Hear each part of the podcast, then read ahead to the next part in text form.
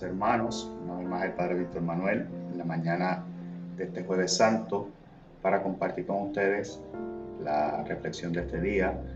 Hoy damos inicio oficialmente a lo que es el trido pascual. Estos tres días, ¿verdad?, que será para nosotros el eje central de nuestra fe, por lo cual es necesario profundizar sobre lo que vienen a ser para nosotros estas lecturas y estas celebraciones eh, para que nos ayuden a vivirlas con un corazón dócil, abierto, ¿verdad? A esa gracia de Dios y que nos ayude a nosotros, ¿verdad? A cambiar, a transformar nuestra vida desde el corazón, lo podamos vivir con alegría y que podamos precisamente, ¿verdad? Profundizar en nuestra fe, sacar el mayor provecho. Hoy es jueves santo, la tarde de hoy se celebra la misa de la cena del Señor.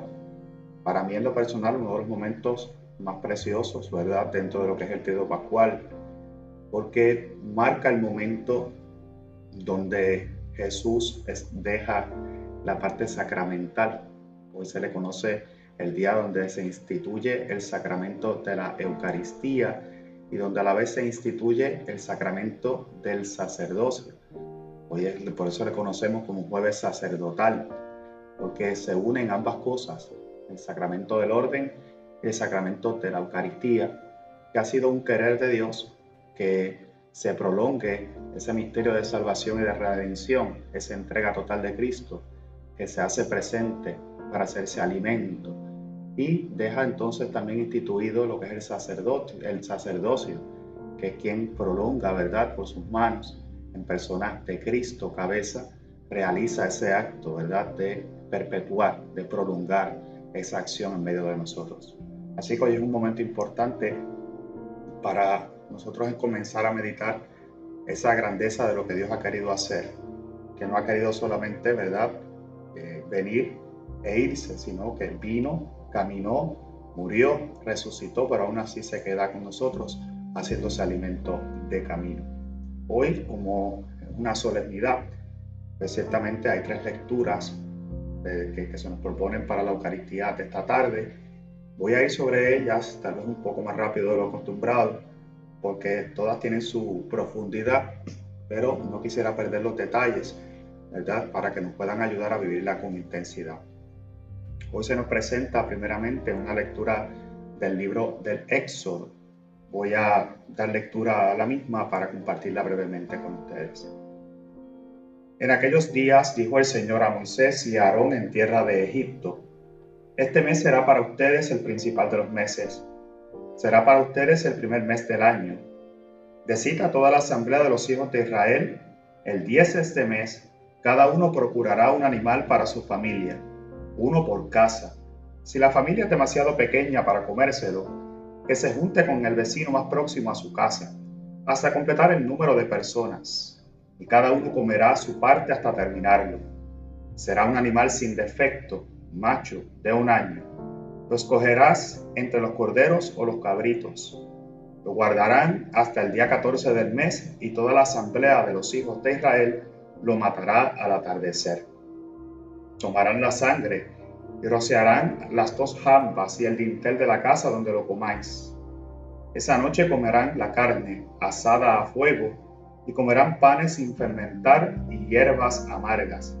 Y lo comerán así, la cintura ceñida las sandalias en los pies, bastón en la mano, y os lo comeréis a toda prisa, porque es la Pascua, el paso del Señor. Yo pasaré esta noche por la tierra de Egipto y heriré a todos los primogénitos de la tierra de Egipto, desde los hombres hasta los ganados, y tomaré justicia de todos los dioses de Egipto, yo el Señor. La sangre será vuestra señal en las casas donde habitéis. Cuando yo vea la sangre, pasaré de largo ante vosotros y no habrá entre vosotros plaga exterminadora cuando yo hiera la tierra de Egipto. Esto será un día memorable para vosotros. En él celebraréis la fiesta en honor del Señor. De generación en generación en generación, como una ley perpetua, lo festejaréis. Palabra de Dios, te alabamos, Señor. Bien, estamos ante una lectura del libro del Éxodo, la cual nos narra un momento maravilloso donde Dios se acerca a Moisés y a Aarón en la tierra de Egipto. Es Dios, es el Señor hoy, el que nos se acerca a Moisés y Aarón con un mensaje. Y es un mensaje maravilloso porque fíjense que está dando las prescripciones precisas de lo que es para nosotros hoy la fiesta de la Pascua, ¿verdad? La fiesta pascual. Y da esas instrucciones. El éxodo es muy específico. Fíjense, este mes será el día, el mes principal. Será para ustedes el primer mes del año. Y fíjense, el día 10 de cada mes, usted procurará un animal para su familia, uno por casa. Si la familia es pequeña para comerse, lo que se junte con el vecino más próximo a su casa hasta completar el número de personas y cada uno comerá su parte hasta terminarlo. Y dice que será un animal sin defecto, macho de un año. Lo escogerán entre los corderos o los cabritos. Piense que ya nos da a nosotros primero las indicaciones. Este será el mes más importante, dice. Lo considerarán el primer, el primer mes del año y da unas instrucciones sobre esa fiesta particular. Le dice que procurará cada familia tener un cabrito, o un cabro, o un cordero. Pero dice que será un cordero sin mancha, si será sin defecto, joven de un año. Y fíjense que entonces dice, ese día cada uno lo comerá, o procurará uno para su familia, cada uno lo comerá, si no, pues tendrá que buscar compartirlo con los vecinos hasta que se consuma. Es maravilloso porque si miramos lo que es la entrega total de Jesús, a Jesús se le considera o se le llama ese cordero inmolado, cordero sin mancha. Vemos cómo es en Jesús, ¿verdad? Que viviremos en este trido pascual, que es ese cordero que se entrega, ese cordero inmolado, sin mancha de pecado, que se entrega. Pero aquí entonces hace esa conexión el Éxodo está hablando sobre la fiesta. Nosotros reconocemos ya en Jesús que Jesús es ese, cordero sin mancha de pecado, inmolado que se entrega para nuestra salvación. Pero fíjense que entonces habla precisamente sobre ese acto donde Dios, ¿verdad?, herirá a todos los primogénitos y dice que cuando lo maten este, este cordero o este cabrito, unten en las en las ambas de las puertas, o sea, en las entradas de las casas, la sangre de ese cordero, para que cuando él pase se dé cuenta, ¿verdad?, de que allí hay personas de justicia y él pase de largo. Y dice, la sangre será la señal en la casa donde habiten. Cuando yo vea la sangre, pasaré de largo ante ustedes y no haré entre ustedes una plaga exterminadora cuando yo hiera la tierra de Egipto. La sangre será nuestra señal. Y hoy precisamente donde nosotros conmemoramos, ¿verdad?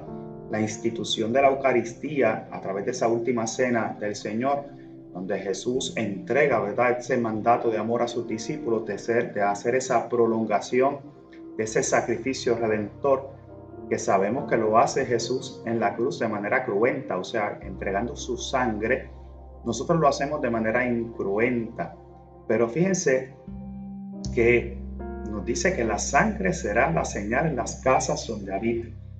La sangre de Cristo que sana, que restaura, que perdona, que redime.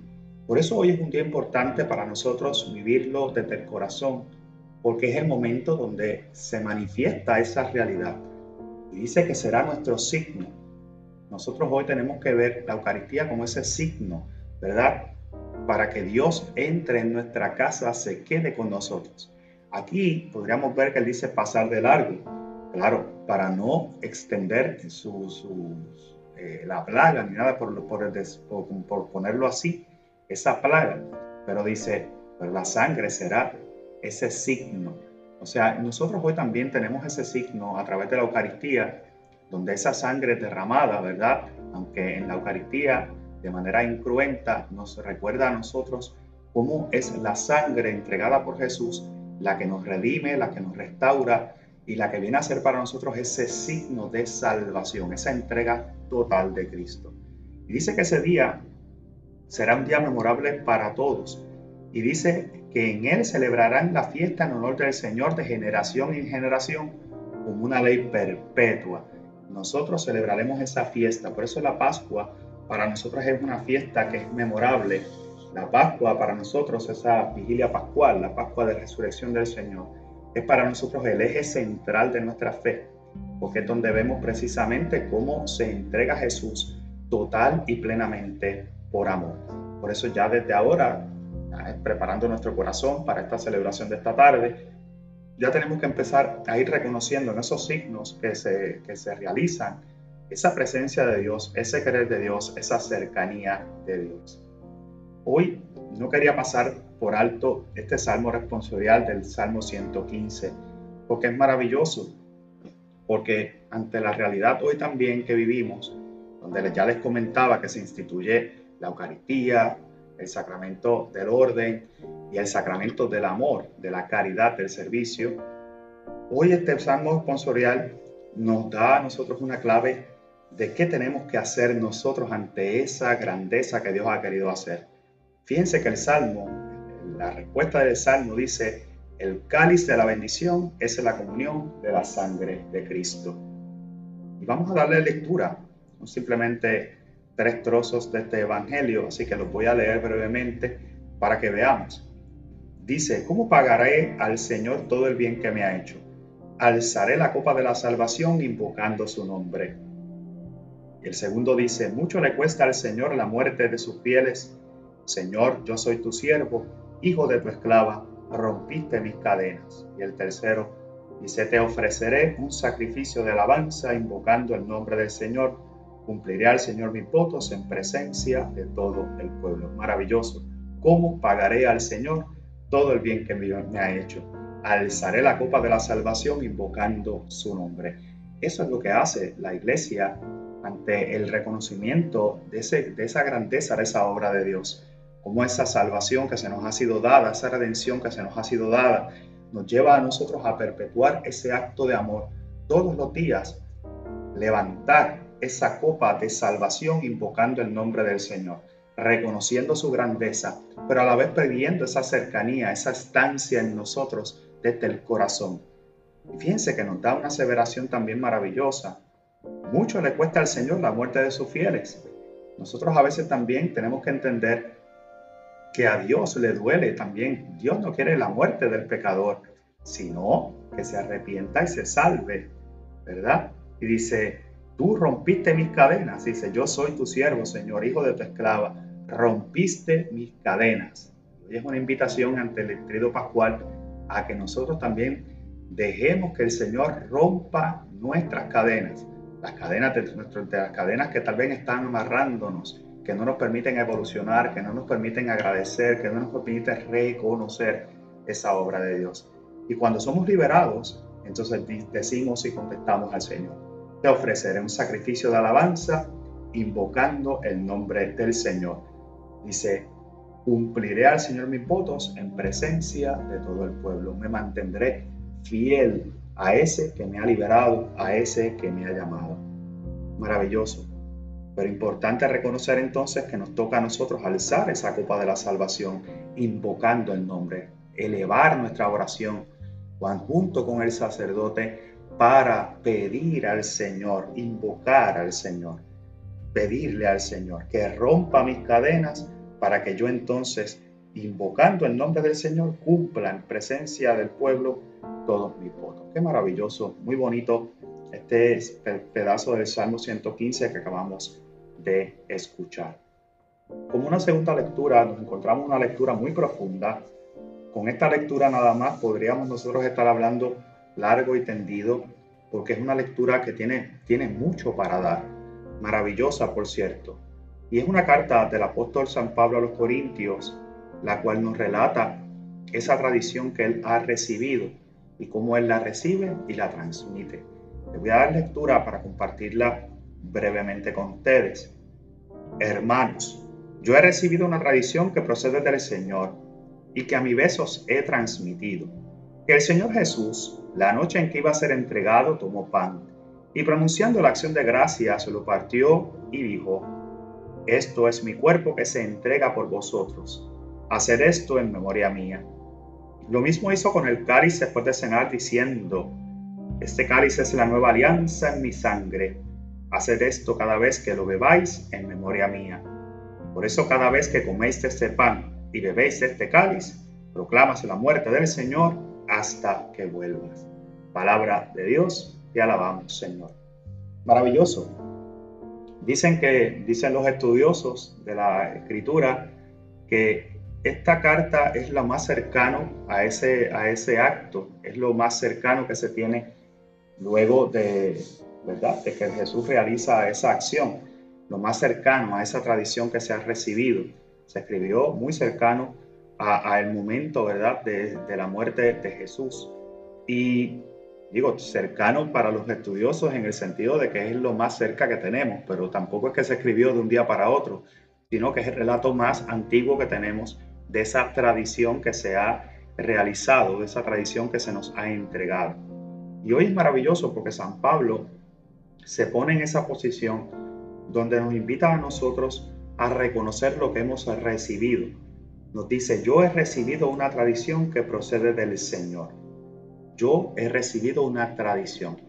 La tradición que hemos recibido viene a ser para nosotros esa acción de ese mismo Jesús que se realiza y se perpetúa. Pero recibir la tradición significa que no recibió un escrito, sino recibió una experiencia, recibió una vivencia, esa tradición de lo que es, y dice que él recibió esa vivencia del mismo Jesús, procede del Señor. Y es maravilloso porque entonces ya nos hace pensar que este proyecto que tal vez nosotros hoy estamos viviendo no es nuestro proyecto. Es un proyecto de Dios, ha sido querer de Dios, ha sido un Dios que quiere hacerse cercano, que ha querido manifestarse y quedarse en medio de nosotros perpetuando ese sacrificio de amor para que nosotros tengamos acceso a Él, tengamos alimento y a la vez tengamos vida. Y es maravilloso porque Él reconoce que no es mi proyecto, yo simplemente lo recibí y lo recibí del Señor. Entonces dice, a mi vez, esto es lo que yo les transmito. No es mi querer, no es lo que yo quiera transmitirle. Es lo que transmito porque es lo que recibí del Señor. Por consiguiente, es un momento importante también para reconocer que todo lo que nosotros estamos realizando, todo lo que realizamos, la vida sacramental de la iglesia, la manera en cómo nosotros vivimos nuestra fe, el camino que se nos ha dado, el camino de salvación, la invitación a la conversión, a abrir el corazón a la gracia de Dios, a renunciar al pecado y abrirnos a la vida de la gracia, es lo que nos ha sido dado. No es nuestro querer, es el querer de Dios que así se realice. Y por eso Él dice, yo lo transmito tal cual. Como quien dice, yo no le añado, yo no le quito, yo no le pongo comas, ni puntos, ni acentos. Es el querer de Dios. Y así lo he transmitido. ¿Y qué transmite? Dice que el Señor Jesús, la noche en que iba a ser entregado, tomó pan, pronunciando la acción de gracias, lo partió y dijo, este es mi cuerpo que se entrega por ustedes, hagan esto en memoria mía. Y fíjense que esas palabras se mantienen en lo que es la celebración eucarística. Al momento de la consagración, el sacerdote habla, primera vez habla, o sea, recita, pronuncia esas palabras exactas. Este es mi cuerpo que será entregado por ustedes. Hagan esto en memoria mía. Fíjense, es Jesús el que continúa realizando el acto por medio del sacerdote. No es el cuerpo del sacerdote el que se entrega, es Jesús el que se entrega. Y es maravilloso porque nos dice que es ese cuerpo entregado. Por consiguiente, estamos ante una realidad donde es un Jesús que se entrega sin reserva para la salvación de nosotros. Entregado. Podríamos ver esa palabra entregado por los hombres, pero a la vez entregado por Dios para nuestra redención. Y después, después le añade, hagan esto en memoria mía, memorial, Memorial es presencia, memorial es prolongación, memorial es actualización. Es actualización de ese mismo acto redentor, de esa entrega total de Jesús. Por eso la, la importancia de celebrar la Eucaristía, porque es para nosotros la actualización en el hoy de nuestro tiempo de ese acto redentor. No es que se realizan varias misas, no. Es la misa que hace la presencia, la prolongación de ese acto redentor de Jesús. Y fíjense que entonces le añade que lo mismo hace con el cáliz después de cenar diciendo, este es el cáliz de la nueva alianza en mi sangre. Hagan esto cada vez que lo beban en memoria mía. Dice, este es el cáliz de la nueva alianza en mi sangre. La sangre entregada de Jesús viene a ser para nosotros ese nuevo pacto, esa nueva alianza. Por consiguiente, vivir esa realidad es reconocer que Dios ha hecho un pacto con nosotros por medio de la sangre derramada de Jesús. Una nueva alianza. Podríamos tal vez en palabras nuestras, tal vez para poder entenderlo, ha hecho un nuevo contrato. Como quien dice, no se desliga. Dios no se ha desligado. Nunca lo ha hecho y no se, no se desligará. Porque su pacto, dice, es en la sangre de Jesús. Y esa es la importancia de nosotros tal vez vivir la experiencia de la Eucaristía, porque cuando esa sangre es entregada, reconocemos que esa sangre es la que sella ese pacto entre Dios y los hombres. Dios que quiere que los hombres se, eh, se salven, se conviertan, se salven. Y es por medio de esa sangre derramada, de ese cuerpo entregado, ese cuerpo que se parte, que se reparte, de esa sangre que se derrama y se convierte en bebida, dice, es entonces que se realiza esa alianza, se perpetúa esa presencia en nosotros, esa presencia que siempre ha estado, hoy está y mañana seguirá estando porque es el pacto, es la alianza que Dios ha sellado con nosotros por medio de esa sangre de Jesús. Y dice que hagamos esto en ese memorial, una vez más, hagamos presente ese sacrificio de Jesús en cada Eucaristía para que nos recuerde ese pacto que Dios ha sellado con nosotros por medio de la sangre, de ese cordero inmolado, de ese cordero entregado, de ese cordero sin mancha que es ofrecido a Dios por nuestra salvación. Dice, por eso cada vez que coman el pan y beban del cáliz, proclamamos la muerte del Señor hasta que vuelva, porque nosotros estamos en paso. No podemos olvidar que, la, que nuestra fe nos lleva a reconocer que estamos en paso no estamos aquí, esta no no es nuestra morada, nuestra morada es el cielo. Nosotros estamos en paso y a la vez estamos en ese camino esperando también a la vez esa segunda venida del Mesías. Por eso siempre se nos habla en esa doble realidad. Yo que estoy, estoy en paso porque reconozco que mi morada es el cielo y también reconozco que estoy en preparación, en expectación, en espera de esa segunda venida del Señor.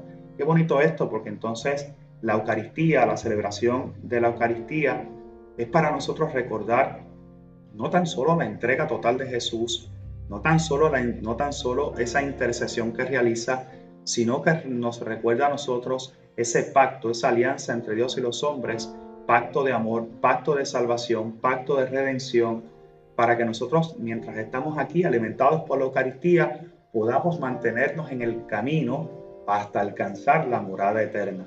Y ese momento será cuando entonces regrese el Hijo del Hombre con todo poder, con toda gloria, a someter todo bajo sus pies. Así que hoy es un momento también para recordar que estamos siempre en ese camino, que nuestro peregrinar cristiano no se detiene, que nuestra vida no se detiene y que el querer de Dios no se detiene. Y ese querer de Dios siempre es que alcancemos la salvación. Hoy damos lectura también a este Evangelio de San Juan, lo voy a leer para compartirlo también brevemente con ustedes. Antes de la fiesta de la Pascua, sabiendo Jesús que había llegado su hora de pasar de este mundo al Padre, habiendo amado a los suyos que estaban en el mundo, los amó hasta el extremo. Estaban cenando. Ya el diablo había suscitado en el corazón de Judas, hijo de Simón Iscariote, la intención de entregarlo. Y Jesús, sabiendo que el Padre había puesto todo en sus manos, que venía de Dios y a Dios volvía, se levanta de la cena, se quita el manto y tomando una toalla se la ciñe. Luego echó agua en una jofaina y se puso a lavarle los pies a los discípulos secándoles con la toalla que se había ceñido. Llegó a Simón Pedro y éste le dice, Señor, lavarme los pies tú a mí. Jesús le replicó, lo que yo hago tú no lo entiendes ahora, pero lo comprenderás más tarde. Pero Pedro le dice, ¿no me lavarás los pies jamás? Jesús le contestó, si no te lavo no tienes parte conmigo. Simón Pedro le dice, Señor, no solo los pies, sino también las manos y la cabeza. Jesús le dice, uno que se ha bañado no necesita lavarse más que los pies, porque todo él está limpio. Vosotros estáis limpios, aunque no todos, porque sabía que lo iba a entregar. Por eso dijo, no todos están limpios. Cuando acabó de lavarle los pies, tomó el manto, se lo puso otra vez y le dijo, ¿comprendéis lo que he hecho con vosotros? Vosotros me llamáis el Maestro y el Señor y decís bien, porque lo soy. Pues si yo soy el Maestro y el Señor, os he lavado los pies. También vosotros debéis lavar los pies unos a otros. Os he dado ejemplo para que lo que yo he hecho con vosotros, vosotros también lo hagáis. Palabra del Señor, gloria a ti, Señor Jesús. Bien, hermanos míos, hemos escuchado este Evangelio de San Juan maravilloso, que viene a ser para nosotros un momento del reconocimiento de ese acto de amor que Dios realiza por medio de Jesús.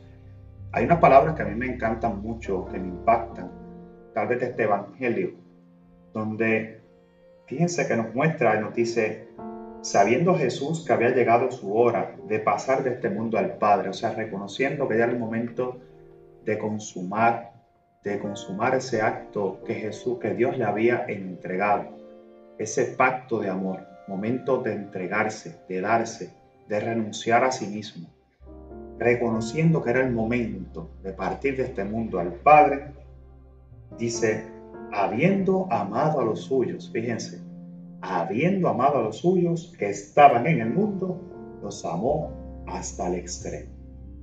Habiéndolos amado, los amó hasta el extremo. Esa frase, hermanos míos, a mí siempre me pega muy duro dentro de lo que es esta celebración del Jueves Santo, porque en ella misma encierra una profundidad tal que con esa frase nosotros podríamos simplemente meditar por horas. Habiendo amado a los suyos, los amó hasta el extremo. Nos podríamos quedar cortos, hermanos míos, en nuestra reflexión, en nuestra meditación personal, ante esa frase tan profunda, ese acto tan profundo de Jesús. Fíjense que dice habiendo amado a los suyos, porque mientras estuvo en el mundo nos amó. Todo lo que realizó lo realizó por amor. En momentos hemos visto cómo Él se acercaba a todo el que necesitaba con amor. Amaba a sus discípulos, amaba a toda aquella persona que tenía necesidad, se acercaba con amor. Vivía, enseñaba, caminaba con nosotros porque nos amaba. Había amor en ese acto de Jesús siempre. Y hoy vemos que dice, amando a los suyos que estaban en el mundo hacia nosotros, dice, nos amó hasta el extremo. Y muchas veces nosotros decimos o pensamos que ese extremo necesariamente es la cruz. Podremos pensar que ese extremo es el sacrificio de entregarse en la cruz, que es el sacrificio redentor, el extremo, tal vez ese extremo de entregarse todo, llagado, golpeado, sin sangre ya al final, todo entregado en una cruz hasta expirar. Mientras estaba en la cruz, con palabras de aliento, con palabras de fortaleza. Y podríamos pensar que ahí termina ese extremo. Podríamos decir que tal vez ese es el extremo con que nos amó, pero también podríamos pensar que aún así nos amó mucho más porque el otro extremo es hasta el extremo de la eternidad. O sea que ese amor se prolonga y ese amor se mantiene en nosotros por medio de la Eucaristía. No se conformó simplemente con entregarse, con entregar su sangre, sino que se entregó hasta el momento extremo, hasta el otro extremo, hasta la eternidad, de quedarse en medio de nosotros prolongándose, entregándose, partiéndose, repartiéndose, dándose, para que nosotros tengamos vida y que podamos aún a través de la Eucaristía encontrarnos con el amor mismo extremo de Jesús todos los santos y benditos días. Qué profundo es esto, hermanos míos. Yo quisiera tener el tiempo para poder tal vez adentrarme con más profundidad, para que pudieran comprender tal vez ese, ese sacrificio maravilloso que realiza Jesús.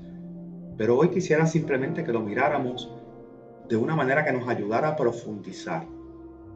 Extremo, extremo físico, pero también extremo presencial.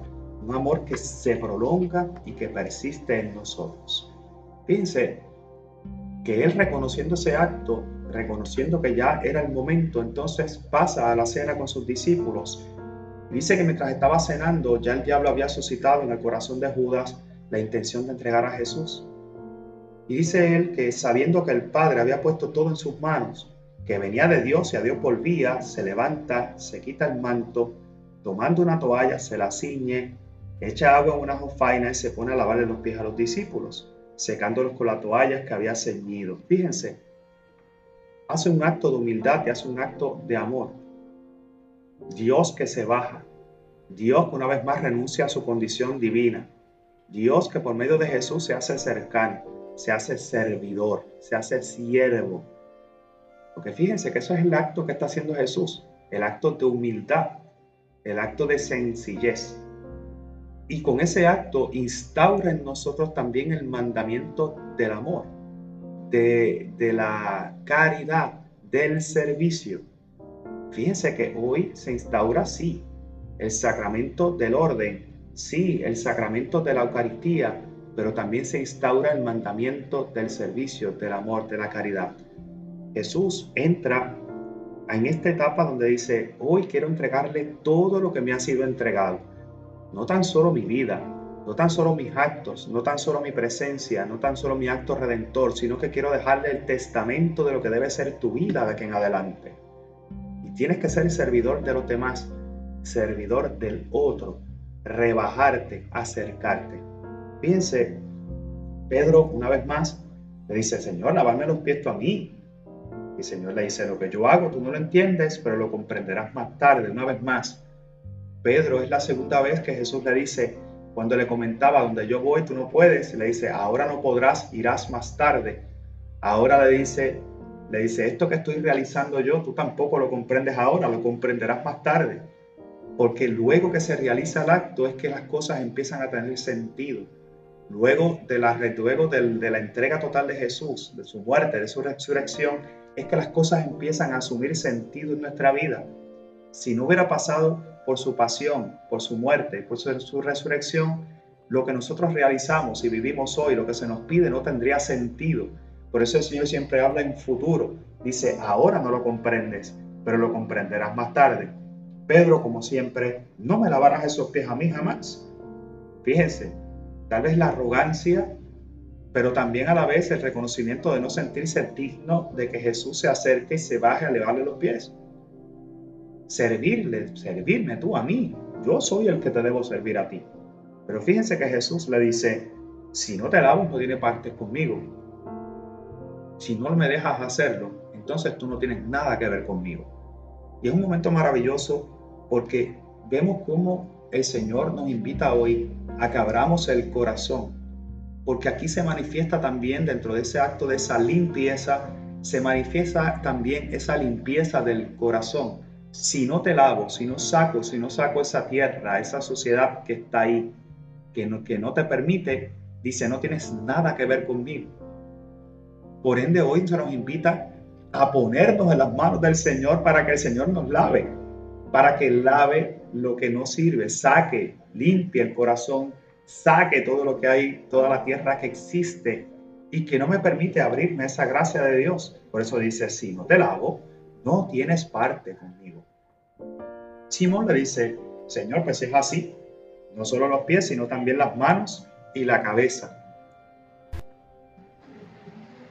Vemos que entonces Pedro le dice, Señor, no solo los pies, sino también las manos y la cabeza. Cuando reconoce que el Señor le dice, no tienes parte conmigo, entonces él reconoce que se tiene que poner en las manos de Dios. Y dice, no me laves las manos nada más, las pies nada más, las manos, la cabeza, todo lo que sea, porque yo no quiero alejarme de ti. Y fíjense que ese debe ser el deseo, El deseo nuestro debe ser ponernos en las manos de Jesús y que Jesús nos lave total y plenamente. Pero el Señor le dice, uno que se ha bañado no necesita lavarse más que los pies, porque todo le está limpio. También ustedes están limpios, aunque no todos. Aquí va entonces cómo Jesús lanza, lanza una vez más esa piedrita, como le llamo yo, esa sentencia certera y veraz hacia aquel que lo va a entregar. Hemos visto cómo es la tercera ocasión donde Jesús lanza una sentencia como haciendo a la vez una llamada. Fíjense que está lavando, le está limpiando y a la vez le está dando una oportunidad a ese hombre a que restituya, a que rectifique su vida, a que se aleje del pecado. Es como que dije, él le está dando una oportunidad más. Dice, aunque no todos, como quien dice, ese que no está limpio, hoy es el momento de hacerlo. Entonces fíjense que dice el, el evangelista, porque sabía Jesús quién lo iba a entregar, ¿verdad? Dice, cuando acabó de lavarle los pies, tomó el manto, se lo puso otra vez y les dijo, ¿comprenden lo que he hecho con ustedes? Dice, dice, ustedes me llaman a mí el maestro y el Señor. Y dicen bien, porque lo soy. Pero si yo, el maestro y el Señor, los he lavado los pies, también ustedes deben lavarse los pies los unos a los otros. Os he dado ejemplo para que lo que yo he hecho con ustedes, vosotros también lo hagan. Fíjense qué maravilloso, hermanos míos, porque nos da ese mandato a que nosotros también nos perdonemos, nos amemos, nos toleremos, nos comprendamos, nos amemos, de la misma manera que Jesús lo ha hecho con nosotros. Jesús limpia para que nosotros también podamos vivir esa realidad de amarnos los unos a los otros, comprenderlos los unos a los otros. Ese es el camino que Jesús nos propone hoy. Hemos visto que ya instituye entonces en este jueves santo también el mandamiento del amor, el mandamiento de la caridad, el mandamiento del servicio, de ponernos siempre al servicio del otro, de buscar el bienestar del otro, de buscar que el otro esté bien. Y hoy es un momento importante, hermanos míos. No quisiera cerrar este rato reflexivo eh, sin que hoy también tuviéramos la conciencia de recordar en nuestra vida todos aquellos que se han puesto en las manos de Dios y han perpetuado y han continuado y han hecho presencia de ese Dios vivo en cada una de sus Eucaristías, en el altar, aquellos que nos han bendecido, aquellos que nos han bautizado, aquellos que nos han confesado, aquellos que nos han distribuido el cuerpo del Señor, aquellos que inclusive nos han casado, que nos han bautizado, que nos han dado los sacramentos, aquellos que a nuestros familiares han salido a ser cercanos también a ponerle la unción de los enfermos, a esos sacerdotes que todos los días se entregan para que en el mundo se siga realizando ese acto redentor de amor, que se perpetúe esa alianza por medio de esa entrega total. Hoy, es, hoy le llamamos jueves sacerdotal, jueves, jueves del sacerdote. Hoy es un momento también donde les pido, ¿verdad?, de corazón que le elevemos en nuestra oración personal, una oración por todos esos sacerdotes, especialmente por aquellos que están envejecidos, aquellos que están enfermos que han entregado su vida a este servicio para continuar esta obra de amor que Dios ha depositado en sus manos. Hoy es momento entonces también para agradecer ese don que Dios nos ha regalado para que nosotros podamos tener ese alimento de camino, que reconozcamos en la sangre derramada ese pacto de amor que Dios mantiene con nosotros, esa alianza de amor y que seguirá estando en medio de nosotros aún en estas dificultades. Hoy voy a culminar este rato de meditación con la oración a María pidiendo por la protección en este tiempo de la pandemia. Tú resplandeces siempre, oh María, tú resplandeces siempre en nuestro camino como signo de salvación y de esperanza. Nosotros nos confiamos a ti, salud de los enfermos, que al pie de la cruz te asociaste al dolor de Jesús manteniendo firme tu fe. Oh Madre amorosa, tú sabes lo que necesitamos y estamos seguros de que proveerás como lo hiciste en Caná de Galilea Intercede por nosotros ante tu Hijo Jesús, el Divino Médico, por aquellos que han enfermado, por quienes son más vulnerables y por quienes han muerto. Intercede también por quienes cargan la responsabilidad de proteger la salud y seguridad de los demás, y por quienes atienden al enfermo y buscan una cura. Ayúdanos, Madre del Divino Amor, a conformarnos a la voluntad del Padre y hacer lo que nos dirá Jesús, quien ha tomado sobre sí nuestros sufrimientos y ha cargado con nuestros dolores para conducirnos a través de la cruz a la alegría de la resurrección. Amén. Bajo tu amparo nos acogemos, Santa Madre de Dios. No desprecie las súplicas que te dirigimos en nuestras necesidades. Antes bien líbranos de todo peligro, oh Virgen gloriosa y bendita. Lindo jueves santo para todos. El Señor les bendiga.